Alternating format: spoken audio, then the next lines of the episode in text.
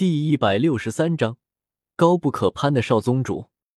偶尔间，一阵烧烈的风儿刮过广场，顿时，满眼之内白袍飘动，宛如天际云彩降落一般。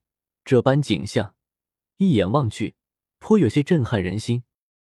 有时，忽然半空中响起破风之声，旋即人影出现在了那高耸的树尖之上，镜头瞟去，方才察觉。在广场周围的一些巨树之间上，竟然矗立着不少人影。不仅海波东在此，就是连法马、嘉刑天，甚至纳兰杰以及其他几个家族的首脑和晚辈，都是在此。看来这一次，云岚宗所邀请的人还的确是不少。赶来的人影，并没有莽撞的出声打破广场中的安静氛围。虽然一些实力强横的云岚宗弟子对于这些虽然来到的客人有所察觉，可却并未有着半点反应，安静的盘坐在地，看上去似乎早就收到过命令。站立在树尖之上，海波东目光缓缓的扫过那安静的广场，脸色略微有些凝重。在他这种强者眼中看来。自然是能够发现一些别人难以察觉到的细节，在他的感应中，这广场上地近千名云岚宗弟子呼吸节奏居然完全一致，彼此气息互相牵绕，动之任何一处，都将会受到犹如暴雨一般连绵不绝的迅猛攻击。在这个广场之上，这近千人几乎是宛如一体一般，动手间，千人齐齐出手。即使是斗皇强者，也要暂避锋芒啊！不愧是云岚宗，心中轻叹了一声。海波东不得不叹服，想要将这些弟子间的配合调教的如此默契，那得有多困难？偏过头来，海波东与法马加老两人对视了一眼，皆是从对方眼中瞧出那抹凝重。显然，云岚宗的这个合体大阵。也是让得他们心有忌惮。宽阔的广场安静无声，时间也在宁静中悄然划过。天空之上，巨大的太阳缓缓攀至顶峰，温暖的阳光倾洒而下，弥漫着整个山顶。某一刻，细微的脚步声忽然从广场之外的青石台阶之下悄然响起，轻轻的声音。缓缓传上，让的广场中那股浑然一体地气息略微起了点点变化。场地中，所有的云岚宗弟子都是睁开了眼眸，视线锁定在青石台阶处，不轻不重的脚步声正是从那里传来。石台上，纳兰嫣然也是逐渐睁开明亮眸子，目光停在那一处地方。好累啊。纳兰嫣然不知道，王坤怎么能？他居然跟快十个倾国美貌的美女，包括自己一起那啥，还弄了个半年时间。王坤哥，好坏啊！纳兰嫣然想起了自己跟老师云韵跟王坤一起。纳兰嫣然脸色羞红，害羞的用玉手挡住了脸，超级害羞啊！脚步声越来越近，越来越响亮，以至于石台上的十几位白袍老者也是睁开了眼睛，目光投向同一个地方。遥遥天空之上，忽然间阳光洒下，透过缥缈云层的遮掩，刚好是射在了石阶地最后。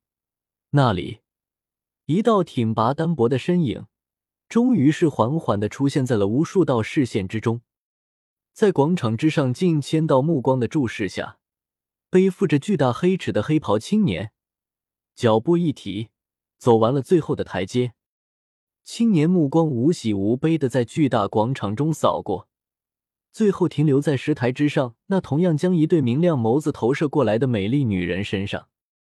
这纳兰嫣然。怎么挡住自己的脸？脸还特别红，难道王兄已经把纳兰嫣然这小妮子，王兄果然厉害。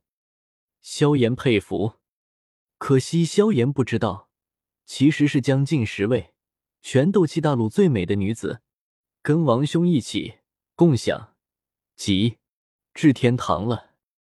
要是萧炎知道，唉，算了，他估计该怀疑人生了。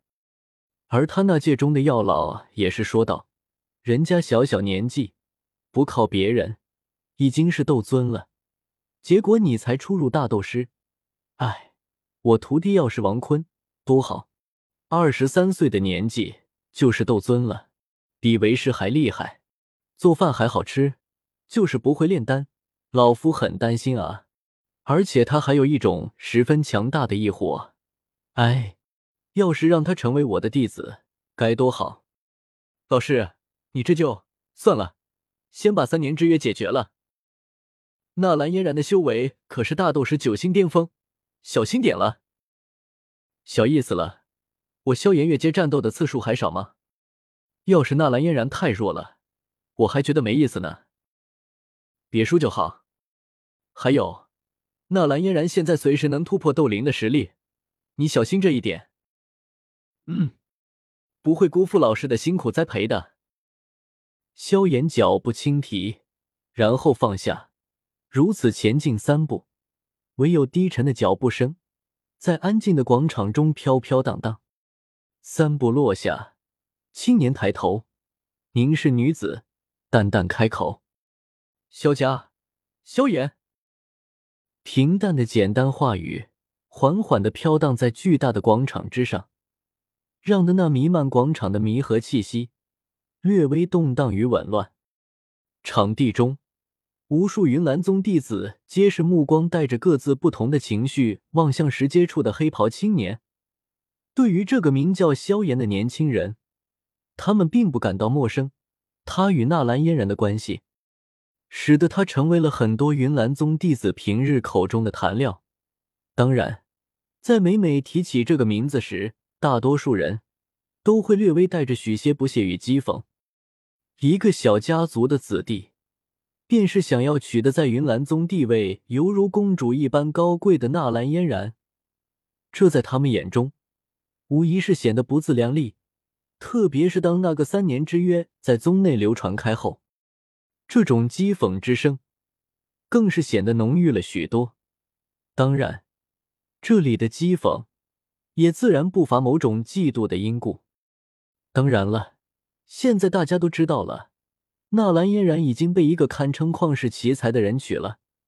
小小年纪二十五岁，便已经是斗尊，这可是斗尊啊，不是斗宗。加玛帝国连个斗宗都没有，更何况斗尊。所以说，大家每天都是觉得纳兰嫣然肯定是嫁对了。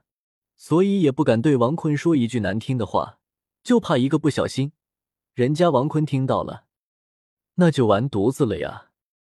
纳兰嫣然作为云岚宗那高不可攀的少宗主，无数云岚弟子将之视为心中女神。平日见面，始终都是面对着那张保持着淡然出尘的精致脸颊，